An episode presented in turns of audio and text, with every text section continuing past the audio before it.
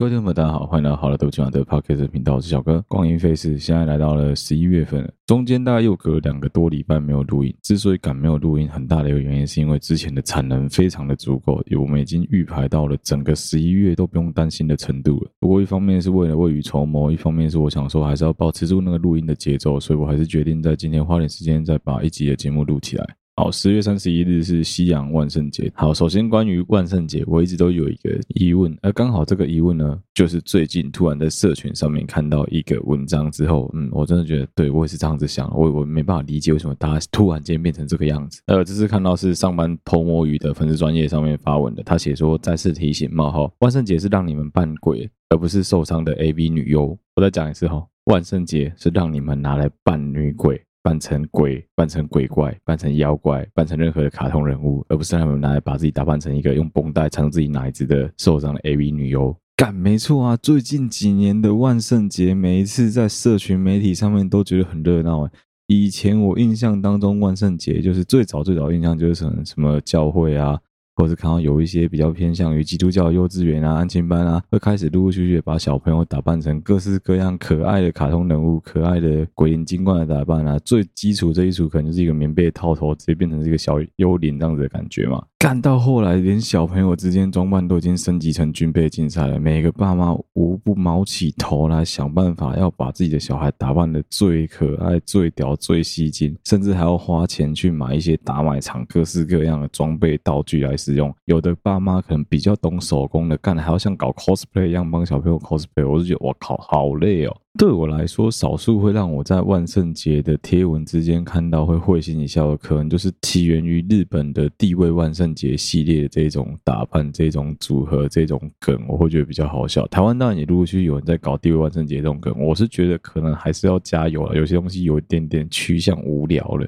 但是对，真的上班偷摸鱼讲到了一个，刚真是讲到我心坎里的话，不是只有女生这样觉得，连我这个直男都这样觉得。就是到底为什么每年只要到了圣诞节，就会一大堆女生干，就可能只穿个比基尼，妈那个奶真的快掉出来，然后用绷带把自己缠起来，然后画个什么假装烟熏妆、鬼妆，就告诉我说，你觉得我今年的万圣节打扮怎么样？你如果是说每一年因为某一些动漫画，因为某一些卡通影集。之类的爆红，譬如说小丑女，譬如说 Elsa，譬如说，譬如说鬼灭之刃这一类的角色爆红之后，有很多人陆陆续续去都扮演同一个角色，哦，像今年的间谍加加九这样，我觉得都 OK，大家就是都扮演一样的角色，我觉得 OK，就是大家各自不同的诠释嘛。可是不得不说，有一些女孩子已经把万圣节整个，你认讲说什么男生都物化你们啊，女性主义者喜欢讲什么男生都物化你们，没有啊，干我跟你讲，很多时候是这些女生自己在他妈瞎鸡巴搞。你到底为什么要把一个把自己装扮成鬼的时候，把自己装扮成一个受伤的 AV 女优？我真的看不太懂。你要问我说，我希不希望有这么辣、这么好看的鬼？我当然觉得 OK 啊，干这很棒，这他妈超级吸引我的。但是如果你今天是要讨论说，就是很基本教义派来讨论说，哎，万圣节到底是怎么样的一个活动？我们到底要希望给下一代看到怎么样的一个示范，怎么样的一个效法？我觉得干每次看到这些奶子，我都不太能理解。就很像每年在什么元宵啊、端午啊、中秋啊、圣诞节的时候，我们去贴那个 JKF 女郎的那个梗图给长辈们一样，看那真的是长辈图，我就是就是长。辈直接跑出来那种图，哎，不是一个好的现象吧？好，另外一个讲到万圣节，大家应该知道我要聊什么话题吧？大家都知道，在十月三十一日的那一个周末，在韩国的梨泰院发生了相当惊人的悲剧。呃，如果你有同温层到这种程度，就是必须要听我节目才知道梨泰院发生了非常凄惨的踩踏事件，导致了一百五十多人死亡的话，那我只能说，你真的是必须要检讨一下你自己对于新闻的吸收，还有你的社群媒体到底出了什么问题了。但是为了避免争夺这样子的听众，我决定我还是花一点点的时间来跟大家讲一下梨泰院到底发生了什么样的事情。我也是顺便要跟大家讲说，我们的社群现在正在不停的侵蚀我们的长辈到什么严重的程度。首先，我们先来看南韩官方的定调。南韩官方是把梨泰院这一次发生的踩踏事件定调成人群过为拥挤，导致很多的身材较为矮小的民众被踩踏，或是因为推挤的关系导致自然的流动像液体一样流动的过程中直接往下倒啊、跌倒之类，就是被莫名其妙踩过去，踩了之后呢，再加上自习，所以就直接挂了。我相信，只要是你曾经参加过台北市的跨年，或者是曾经参加过那种百货公司开门的周年庆，在外面等过的听众，应该都会跟我有相同的经验，是在那种场合，在那个地方，你真的是人不用动，你就站着就会被往前推，就是这么挤，就是这么夸张的情况。如果说是发生在平路的话，可能还不会到这么严重，但是梨泰院那边出现了两个很大的关键，第一个是它是一条巷子，第二个是那是个。斜坡，那真的叫做在挤沙丁鱼的程度了。其实，如果你去查一下历史上那种群众群聚之后发生踩踏事件，是层出不穷。只是说，突然间发生在一个这么先进的国家，一口气死了这么多个人的案例，真的是少之又少。再加上说，梨泰院这个地方，对于很多哈韩族来说，是你一定有听过的一个场景，一定有听过的一个地点。哦，另外就是社群媒体也推波助澜啊，有很多社群媒体开始在讲说，哦，那当时有多惨啊，当时有多可怕，甚至有很多 CPR 的影片传出啊，有很多人把那个就是被害者被拉出来那个影片上在网络上。我是觉得，我不知道大多数人怎么想，但我自己看觉得蛮不舒服的，就是我不会对这样子的类型的影片有什么兴趣，也蛮多人转贴给我，但是看一看就想说，干你娘，你们之前是有病，是为什么转贴这种东西给我？你们是嫌这个社会不够复杂，不够负面，还是觉得说，哦，反正我就是一个很正能量的人，所以我看这些东西。不会觉得不舒服，神经病嘛干？谁看这种东西会舒服？是人都会对什么刑案现场啊、凶案现场啊、车祸现场啊这一类的照片、影片，可能曾经产生过兴趣，或是偶像刀可能不，但真的我认识蛮多朋友对这种。莫名其妙的事情曾经发生过，浓厚兴趣的，甚至还会去收集、去看相关的图片、影片。有我认识这一类人，但这一类人后来被我发现说，干他们就很歌德，他们就很像是美国那种歌德帮小孩的感觉。我没有一个真的很精确的统计数据，这是纯粹是我自己个人的社会观察，我自己个人的非常偏见的见解。是我认识蛮多这一类的人，到后来都是属于在社会上比较边缘型的人。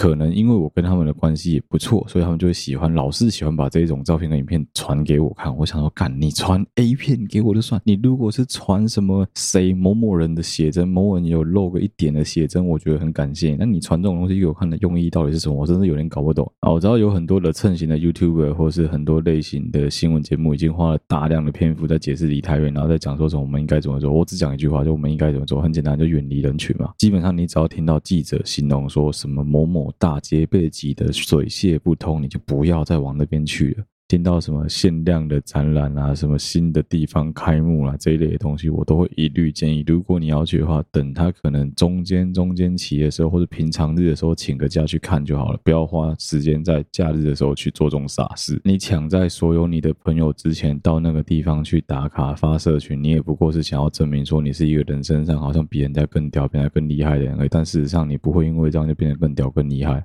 当然，如果是像 Blackpink 这种演唱会，看台湾只办一场，就他妈办在高雄这种，你说你要去抢票，你要去听，我觉得我看他很好啊，那就是反你个人的兴趣，你的自由意志，我不会说什么哦，当然不要去跟人家挤啊，赶台湾就一场没，不然你要他怎么办？难道去跟曼谷抢吗？曼谷那个泰国人讲话你也听不懂，万一爆发拥挤、推挤之类的事件，在当地你是完全不熟悉的环境底下出事情更麻烦吧？好，这是这件事情的起因。这件事情的其二，我也想跟大家聊一聊，就是我们之前曾经有聊过很多我们的长辈开始在使用社群媒体之后发生的一些乱象，这里也可以跟大家聊一聊。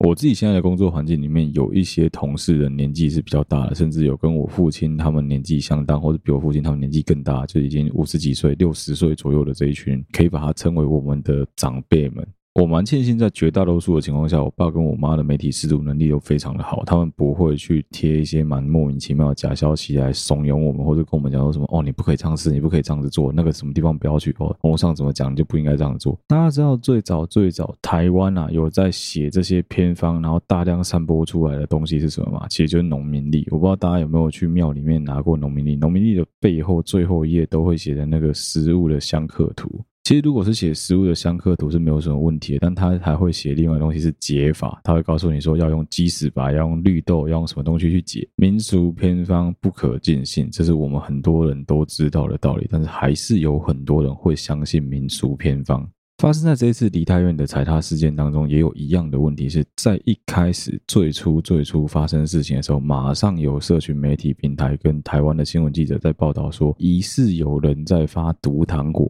导致多名受害者死亡，当场死亡。其实你用稍微用屁眼想一下也知道，如果说有发毒糖果的话，死亡的人不会都是这些身材比较娇小的男生跟女生，而应该是呈现一个身材身形很平均的比例才对。哦，另外一派说法是有人在那个地方吓人，把人潮吓到，说什么导致大家跌倒啊、追来追去啊之类。我跟你讲，这个是后话。什么叫后话？之所以会有人尖叫、有人惨叫吓到其他人，是因为前面已经发生意外了。这我相信是大家都能够想象得出来的吧？你只要看过任何群聚的电影里面，突然有一个杀手闯到人群之中，拿着灭音的手枪，或是拿小刀把一个人捅死之后，快速的离场，总是会有一个女生本来很开心的在跟她男朋友在跟她男伴聊天之后，转头一看，看到一个男的手手握着她的肚子，然后吐出鲜血，口吐白沫，直接倒在地上，那女的就开始干嘛？尖叫嘛。哎，一旦他尖叫之后，就会发生什么事情？就会集体尖叫嘛，集体尖叫之后就会发生什么事情？集体逃跑嘛，集体逃跑之后就会这样，就会踩踏嘛，就会拥挤，就会推挤，就会继续发生其他的踩踩踏推挤事件嘛。那很奇怪的是，网络上是会有很多 gay 佬的键盘专家在那边讲说：“我、哦、分析给你们听，我跟你讲就是这样子啊，我跟你讲就是这样子，你们都不是在现场收集证据推估而来，你讲的这些东西都只能当做是屁话而已。”哦，就跟我们的同事有人传了一支影片给我看，他是在讲说什么那个森林里面的树，他标题下很耸动，他标题下说哦，大自然也会呼吸吗？就是难道那个森林当中真的有住着树精跟树人吗？那个整个树会连根这样子移动往上抬，整个土壤根部一起，然后连树干整个一起隆起，再放下，隆起再放下，隆起再放下，看起来看起来超可怕。如果你跟我一样是被那个标题骗进去，点到那个影片里面去，你真的很容易会先入为主。的觉得说，哇、哦，干，真的，真的，真的有树精呢，有树人呢，是不是？那个森林里面真的住着很奇怪的生物？大自然真奇妙，就看你有没有注意到。我相信大自然教师应该这年纪的小朋友已经完全都不知道我要讲三小了。他就告诉你说什么啊，人类还是有很多未知的事情啊。你看这个树会这样子呼吸，多可怕！没有啊，干，其实后来就证明是说那个基本上会为什么会那样？我刚我查超久，那个为什么会那样？会有那个整个山，整个山的土壤、石头跟树根一起连根这样子移动。我讲连根一起移动的主要原因是因为上面的风。太强了，风吹着整个树整片一起在摇动，导致看起来很像它在呼吸。啊，不然说真的，如果树真的有办法移动到这种程度，有办法呼吸到这种程度的话，它怎么可能不去把伐木业那些人一巴掌巴死？啊，人类就很奇怪啊，看想象力过度丰富，再加上说我们很喜欢乱下标题，导致别人先入为主。这几年比较好，这几年的农场文慢慢的骗不到那些长辈，我觉得这是一个比较好的现象啊。但是每每在发生这种大型的公安意外啊，或是大型的这种。事件的时候，还是会有一群无聊的人想要去测试自己的操作舆论、控制大家的恐惧的能力。很奇怪，每次都会这样子搞啊！最爱这样子搞的就是某一些媒体社群。而且最好玩的是什么？最近我发现，如果你在来看新闻，或者你在 Google 看新闻的话，雅虎奇摩的新闻跟 TVBS 的新闻基本上是如出一辙，除了标题的文字顺序稍微更改之外。尤其是在倾向某一些政党的批评跟接近选举的某一些嘴炮的文字使用方式是一模一样。我不会因为这样子说什么啊，TVBS 不要看啊，雅虎奇摩的新闻不要看。不会，我觉得看你想看你就看，但是基本上你还是要稍微有一点点思考的能力去想说他讲的到底是真的还是假的。现在媒体超怪啊，干你娘超级喜欢用标题杀人法，每次点进去新闻里面讲的东西都跟标题讲的差超级多。这个现象尤其容易发生在娱乐版，可能现在记者真的觉得娱乐版的新闻就是是娱乐娱乐而已，所以没有关系，不用负责任吧？我也不知道，我觉得这种心态真是莫名其妙。好，大概在十月底的时候，在台湾的体坛还有另外一个很重要的事情，就是 U 二三的世界棒球赛。虽然说在船上的关系，我没有时间能够一场一场比赛看，但基本上我都还是会习惯稍微看一下比分跟哦整个比赛的内容状况。这里也可以讲一个，我觉得台湾记者素质真的蛮差的地方。就我看到有一则报道是，我昨天讲，这不是只有蓝的媒体才会搞失败主义这一套，基本上绿的媒体在某些时候也会故意搞失败主义。我就不要说是谁写的，但是基本上大家稍微查一下，应该都知道哦。他的新闻标题是这样子的：不妙了，南韩抗日失败，台湾争冠大利空。我想说，你他妈的，你怎么会觉得说什么呃争冠利空利多这种事情，是因为其他球队跟另外一支球队打输了，所以台湾会变得很难赢？我跟大家讲，这个逻辑超级鬼神的。我简单解释一下，这逻辑是这样子：因为南韩可能一直以来都是赢的，诶，结果一个不小心。台湾最不想对到的日本突然间赢了南韩，导致说台湾接下来在分组赛里面很有可能会对到的是日本队。他认为说，哦，台湾赢日本的几率基本上趋近于零，我们打南韩还有机会可以赢。哇靠，这到底是什么失败主义的做法？就是你自己比赛的时候，你没有去鼓励球员要勇敢的去跟强的队伍做竞争，然后你只是想说啊，不行不行，那队伍太强，我们要想办法避开他。的确，有时候在某一些运动的争夺当中，排排位啊、排名啊、分组啊，有可能会影响到你的成绩。但是你怎么不会想说把你的队伍训练强一点？你只想要靠投机来获胜。如果今天的情况是这样，今天的情况是说，我们分在同一个小组，然后最后只挑两个选两个队伍能够出现，那结果你目前的积分排起来，我们可能跟某一队是平平手的哦。假设当时的情况是，如果韩国赢日本，那我们的积分就能够出现啊。但是如果日本赢韩国，我们的积分就没办法出现，我们就会被淘汰。那你当然必须要支持说韩国要想办法赢日本啊。哎，结果不是，纯粹就只是你不想对到日本，你不想对到韩国，你不想对到某一个球队，所以就希望另外一个球队能够干掉他，让我不要对到他。干，你这什么心态啊？我知道我们很多人从小就会有这种心态，其实包括我自己都会，我是失败主义作祟，你就想说啊，干娘能不能拜托我的对手，就今天不要来比赛就好了，拜托我的原本的那个要跟我对到那个队伍那一支队球队，最好是什么呃路上拉肚子啊，什么车祸啊之类，就不要来了，让我直接获胜。哎，你这样子讲，真的对得起那一些辛辛苦苦训练的一辈子的球员吗？你真的对得起这些人吗？你是觉得说干那个让他们能够车祸的那个车子是这样护国神车，是不是？你真的觉得在这样子的情况底下，那些球员拿到了哦，假设真的拿到金牌，好，他们会开心的起来吗？我是觉得蛮怀疑的啦。哦，最后 U 二三的结果，中华是拿季军，我觉得已经算是不错的成绩了，也是历年来算很好的一次成绩了。我不会讲那种什么虽败犹荣之类的这种话，我觉得这种事情干来就败就败，没有什么虽败犹荣啊。但就纯粹只是说你有去努力的争取，你有尽力的去享受比赛的过程，总比你是干来其他所有队伍都没办法玩，所以你直接拿冠军这样好吧，好多了吧？我今天可以举一个很极端的例子啊。今年度的 U 二三是我们台湾主办的嘛，对不对？啊，我只要这样子玩就好了。我只要故意去勤收每一队的主力投手跟他们的先发阵容，我故意让每一队主力投手跟先发阵容全部都不小心 PCR 阳性，削减人家来比赛的战力，甚至是故意让对方的总教练也阳性，我就通通让你们阳性。那最后台湾因为这样子拿下金牌，就我们会开心的起来吗？你觉得球员会开心的起来吗？我不懂啊，我有时候真的搞不懂这种作弊心态到底是爽在哪里。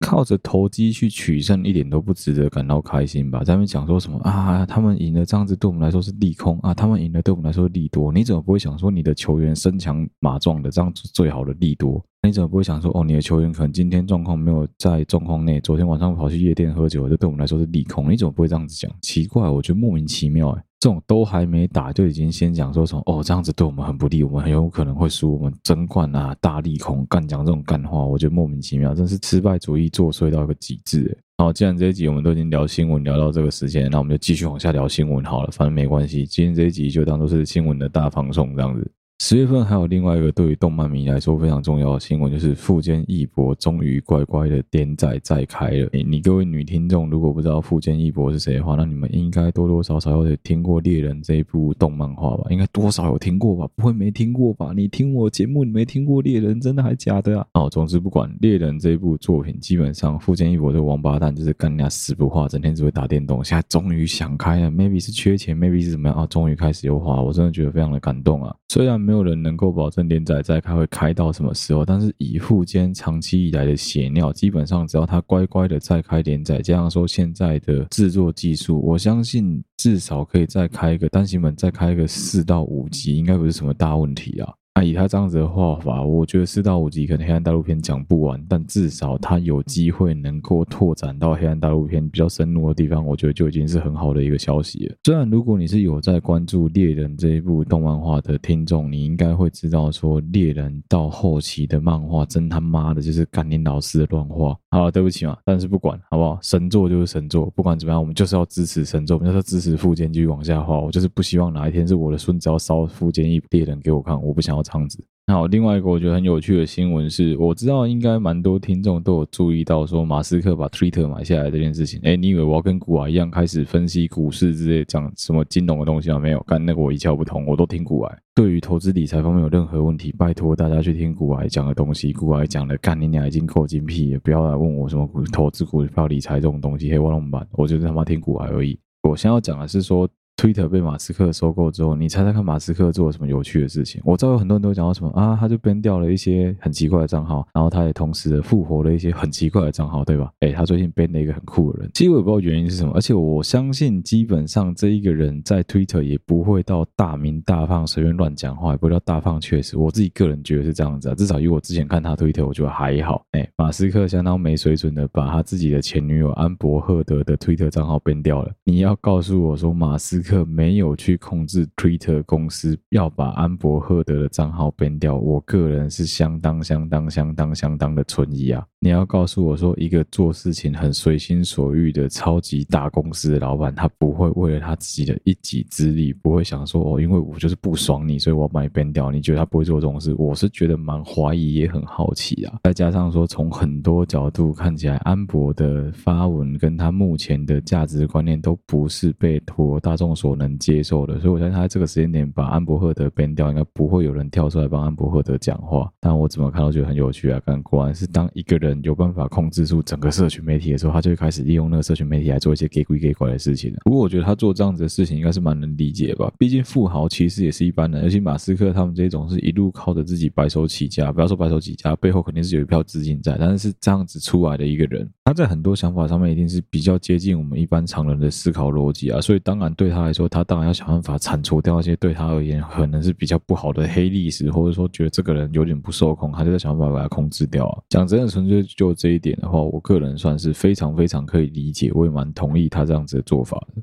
虽然怎么说都还是觉得很疯啊！明明 Twitter 啊，明明很多的社群媒体上面就有更多仇恨言论，或者是莫名其妙的垃圾广告更值得被 ban 掉，但是啊，反正他们最后的选择就是这样子嘛啊。选择使用者选择权是在我们自己手上了。说真的，如果你现在就已经开始渐渐的觉得某一个社群媒体平台没有这么好用，你就可以慢慢的减少使用它的次数嘛，就很像是我们以前当年使用的那些什么爆台啊、无名啊这一类的社群平台一样嘛。江山代有才人出啊，基本上不管怎么样，随着时间的推移，都会有新的社群平台去取代掉旧的社群平台啊。怎么样都一定会有一波的变化，那是你没有办法，必须要顺应下去的。如果说你想要在呃这样子的交友圈，继续存活的话，这是必须的啦。哇，就今天这一集，光是聊时事就聊这么久，我猜剪一剪应该会有十来分钟的时间吧，我也不确定。哦，那既然这样子的话，我们这一集的后半段就来接续我们之前开放式关系的话题，继续聊一些我觉得会比较短，但是比较很多听众很想问的关于两性的一些话题。好了，我相信应该绝大部分的听众都有听过一个说法，叫“好兔不吃窝边草”这个说法吧。不知道，我个人是不知道这个说法到底是从哪里来，也不知道说到底为什么会有人有这样子的想法。但说真的，你们两个人在发展情愫跟关系这一件事情上面，会被时间地点所影响的几率，基本上是百分之一千万吧。什么样的人会在一起？不就是因为互相吸引、互相的喜欢、互相的认同、互相的理解，然后最后才选择走在一起吗？那。基本上，朋友圈在同一个区块里面，不是就很容易会是想法比较相近的人吗？那在这样子的情况下，你要去抱怨说什么啊？好兔不吃窝边草啊！你不可以这样子啊！我们在同一个朋友圈，你不不应该跟人家交往，我是觉得莫名其妙啊。而至于说关于班队啊，关于办公室恋情啊，我自己个人的想法都是开放态度啊。为什么会不行？Why not？为什么不可以？纯粹就生理上来说，情感面的事情来说好了，这个就是一个非常正常、非常。自然不过会发生的事情，你要去违逆大自然阻止它，大家都知道大自然是不可违逆的。你每次违逆大自然结果，就爆发更严重的事情，爆发更严重的事件而已。我们当然可以理解为什么会有很多学校老师禁止班队的出现，为什么会有很多办公室禁止发展办公室恋情。简单讲就是烦啊。怕什么？麻烦啊？不是怕说两个情侣之间在同一个班级上面被其他人看到会影响其他人的功课，然后什么？他们两个人在一起之后说不定不会互相进步，绝大部分是互相退步，因为两个人每天都玩在一起，没有好好念书。办公室恋情也是啊，就差不多的逻辑嘛，就讲到什么？啊，两个人在一起还影响产能啊，每天两个人窝在那个茶水间不知道在冲啥小啊之类的嘛，就是讲这种干话。另外一个层面上来讲，就是很多人在嘴，就会讲说哦，因为如果他们分手了之后，其他人会很尴尬哦，因为如果他们分手了之后，我们整个办公室的气氛会会变得很奇怪。那当今天你们班有人在吵架的时候，气氛不会变得很奇怪吗？当今天你们两个人在小组开会讨论完之后，互相有冲突，那么那一天的气氛不会变得很奇怪吗？都会吧。那既然说人家是自然的在一起，自然的交往，自然的因为欣赏，所以两个人决定说要走在一块，你管人家说为什么要发展感情干嘛？你不觉得这样子意志更恐怖吗？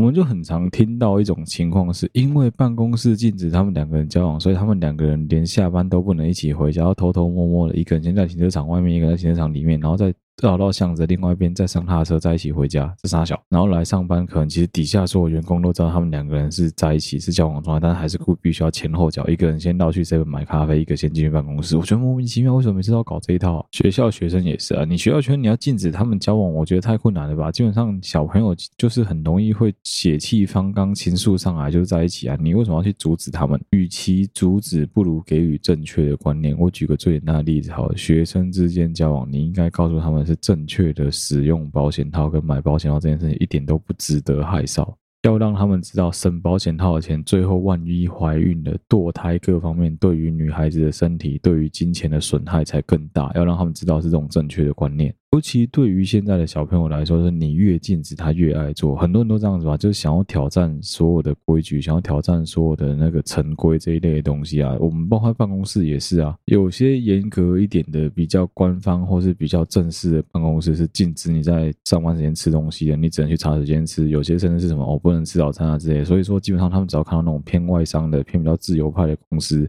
怎么可以集体订饮料啊，集体吃下午茶，甚至说什么哦，弹性上下班啊，就有很多人觉得很羡慕。一样的道理啊，你他妈今天去禁止这些学生说哦，你不能在学校里面走太近，男女之间要距离一定的间隔。我后来发现，每次只要规定这种事情的班级，就是干一定会出事，每次都会屡试不爽。干每次只要这样子的班级，就是会有那种情侣之间走超级近，然后甚至还有那种不小心就怀孕的。今天如果是说哦，他们两个人下课的时候每天都抱在一起，甚至说两个人抱在一起的时候，男男在下，女在上，女生的表情脸有点红，那当然是不行嘛。在这个情况下，那已经算妨碍风化了嘛。如果是这么的血气方刚，你当然要告诉他们说：“哦，你在这么多人的情况下不要这么亲密，因为这样子对其他人也不好。观念上是应该要改正这一点才对，而不是直接跳出来说：‘哦，禁止你们两个交往，你们两个就是不应该交往，在学校这样就是坏坏坏坏坏坏。’我觉得是完全错误的观念。你要让他们知道说他们到底哪边是做错的，你要站得住脚啊！啊，不然讲真的，学生就是一种很叛逆的生物啊！你越讲越故意，青少年不就是这样的？不然怎么叫青少年？青少年就是你越说，你越讲要往东。他们就会故意往西，你越叫他们往西，他们就故意往东；你越叫他们往北，他故意不走。而不是青少年就这样子啊，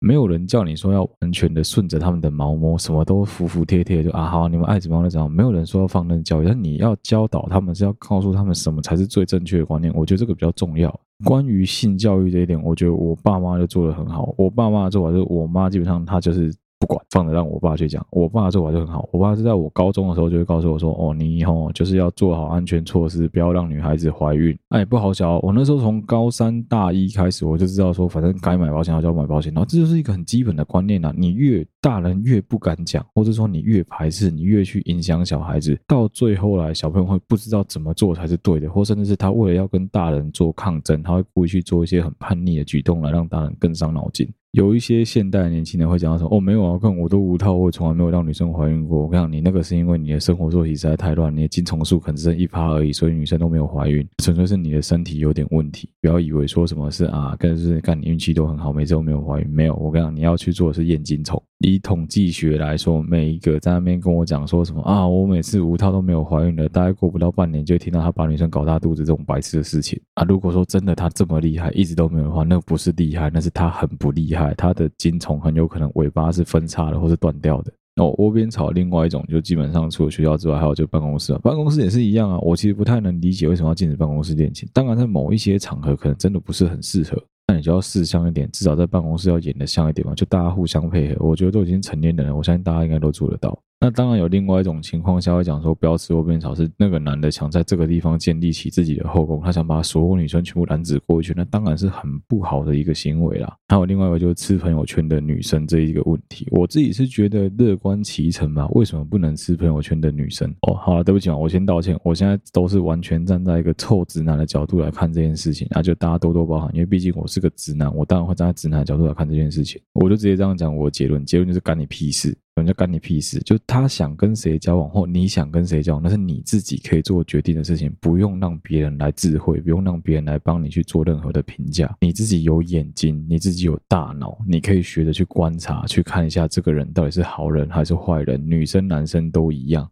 如果说你们是同一个朋友圈里面的玩伴的话，哦，结果他可能最近跟某个女生发生了关系之后，他又跑来跟你很暧昧，最后想要跟你发生关系，你还乖乖跟人家发生关系，那当然是你自己也觉得 OK 嘛。可是今天的心态，如果是说这个男的有偷偷的跟 A 女发生过关系，后来他又跑去跟 B 女发生关系的话，那就必须要看说他们 A 跟女跟 B 女之间知不知道这个男的的存在，或知不知道说 A 女曾经跟这个男生发生过关系。这时候在道德层面来讲，我觉得也没有什么好批评的啊。阿干说真的，就是两个人心甘情愿啊，你情我愿，我觉得 OK，你也觉得 OK，我们两个人讲好，所以才来发生任何的接下来往下走的下一步。那当然，今天的情况如果是你们没有经过任何评估，你也完全不在意他人眼光的话，那不是更好吗？可是如果说你会在意他人眼光的话，你自己就必须要去做退缩，你就去思考说，怎么样对你自己、对你的朋友圈、对于其他人是最好的选择啊。去讲说什么好兔不吃窝边草，我是觉得不一定啊。在很多情况下，我觉得没有不行，但基本上就只是说你要跟别人、其他人都讲好，让大家都舒服的情况下，我觉得会比较 OK 啦。这也就是为什么会说这跟开放式关系有点连结的原因，因为基本上其实不管在发展怎么样的两性关系的时候，最重要的都是双方要沟通清楚。还有另外就是你要能够理解对方的所作所为，跟对方能理解你的所作所为，只有这样子，两个人的感情上面才会更顺遂，才能够走得更久。很多人会觉得说，某一些情场上的高手啊、浪子啊，那些女孩子们很厉害啊，就是他到底怎么能够办到跟所有人都维持好这么好的关系，然后也不会被别人戳破，或者说大家都觉得说啊，就这样子也无所谓。其实很大的一个要素就是他们都有在遵守自己的一个游戏规则，一直遵照着这一个玩法去玩，做照着这个轨道在走，所以比较不容易会出什么意外跟事情啊。还有另外就是他们早在一开始就已经跟所有要参与这一场游戏的玩家讲清楚，说我们接下来会怎么走，我们接下来会怎么玩，把事情都讲好，规则都定清楚，然后你想跟我继续发展关系，我们再来发展关系。其实光是要把话讲清楚，把游戏规则定好的这一点，在于很多人来说就是很难做得到的。这个很像是买卖要订定契约一样，我们讲清楚说我们的这个商品是什么，我们要用多少钱的价格来买，我用多少钱的价格来卖出，接下来的什么贷款啊，什么东西要怎么谈，讲得很清楚一样。你要如何去说服对方接受你的这些条件之后，还愿意跟你继续发展关系，那是你自己的本事。那相对的，对方要怎么跟你讨价还价，你接不接受议价这件事情，也是对方的本事嘛。这就是我自己一直认为的开放式关系的本质。最重要的，真的还是沟通啦。所以说，你要说开放关系很难吗？我觉得如果沟通好，可能没有这么难。如果大家都能够好好沟通，然后大家都能接受的情况下，可能没有这么难。但事实上，你就知道，连沟通这件事情都很难做得到。所以我是觉得，你也不用去羡慕那些有办法发展开放式关系啊，或者说好像你会看到说，哇，他跟每个女生、跟每个男生都能够乱搞那些人，他事实上是付出了非常多的代价去沟通的，他付出了大量的沟通成本，只是你可能没有看到而已啊。一样的道理就是，他必须要去承担的是外界看待他的眼光，跟别人会怎么看待他这一。个人，如果说他可以接受的话，当然可以继续；如果说他不能接受的话，他就必须要停止他这样子的行为，不然的话，对他自己而言也是一个很恶心的一件事情嘛。好，Meanwhile on the other side, finally have some good news coming。就在我录音的此时此刻。其实前一阵子，我有一些朋友跑来跟我请教关于开放式关系啊，关于说我们刚刚聊的这个“好兔不吃窝边草”的话题。我不知道我到底有没有认真回答过听众这个问题，就是究竟我这些题材是从哪里来的？其实，在绝大部分的情况下，我的素材收集不外乎就几个方向。第一个是，诶，我老婆啊、像啊、Mike 啊、Lin 啊，他们丢了很多题材给我，让我自己去筛选一些我想讲的东西。另外一个最简单的方式是什么？就是自己的社会观察嘛。什么叫社会观察？就我周围的人所发生的事情嘛。说真的，其实我也才三十一岁，但就会有一些明明跟我年纪差不多，或者说比我小一点、比我年纪大一点点的，一直疯狂来问我一些关于感情啊、两性啊、工作啊相关的一些问题，我就想说，干奇怪，我们年纪跟你们一样，你怎么会觉得我有办法认真回答你们这些问题？如果我今天真的事业非常的有成，然后有一个非常幸福美满的家庭，我有什么，我有什么哦，三十辈子花不完的资产之类的这种背景的话，我可能有资格能够站在这里跟大家嘴炮一些，我觉得啊，这是应该这样子做，人生要这样子比较美满的事情，但没有啊。我也是辛辛苦苦、脚踏实地的在过好自己的日子啊！我追老婆的方式也是从相思相遇到相知相惜，这样子慢慢慢慢一步一步的让对方踏入我的陷阱面跟我交往啊！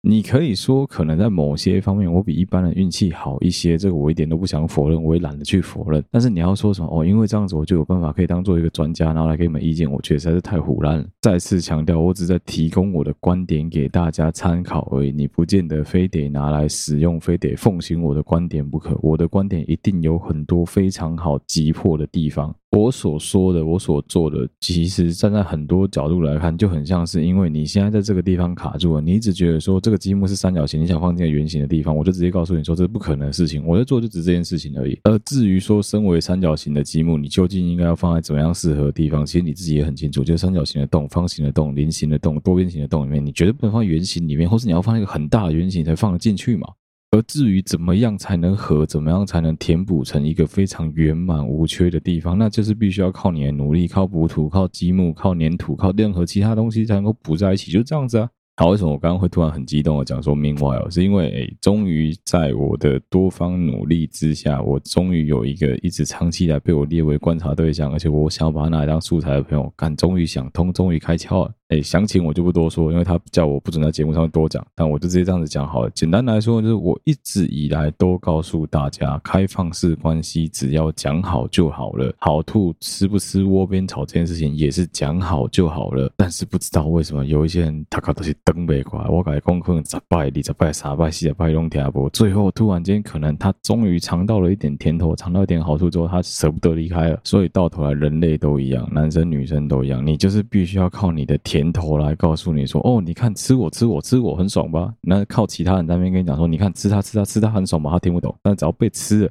我吃掉了，他就觉得，哎，干真的是爽。我也没有在教大家在感情上面要什么偷吃步啊，要欺瞒啊，要欺骗啊，要做一些很见不得光、见不得人、违反道德的事情。没有，我跟你讲，什么叫违反道德伦常？违反道德伦常，那道德是他妈谁定的？有些人会讲到什么哦，你看古代的女孩子哦，什么要守贞啊，最后给你贞节牌坊啊之类的。那你有没有想过，干你娘，古代男人他妈可以三妻四妾？啊，原住民的母系社会是反过来，你有没有想过这些事情啊？哎，这边拿一些很古老的东西在那边吹小说什么啊？你就是应该要遵守什么那长期以来的伦常道德规范，不然这个社会早就崩解了。社会真的会崩解，是因为有一些人就像是火车的那个链条啊、青苔啊，或者是说藤蔓一样，故意把那个轮胎卡住，然后不能往前，这样社会才真的会崩解。如果说进步往前走一步这件事情是一列火车的话，基本上你就是不能控制住它，就不应该把它卡住，你就是应该让它继续往前走，它自然而然会找到一个最适合自己生存的方式，继续的发展，继续的进步，继续的带领人类往下一个阶段去迈进。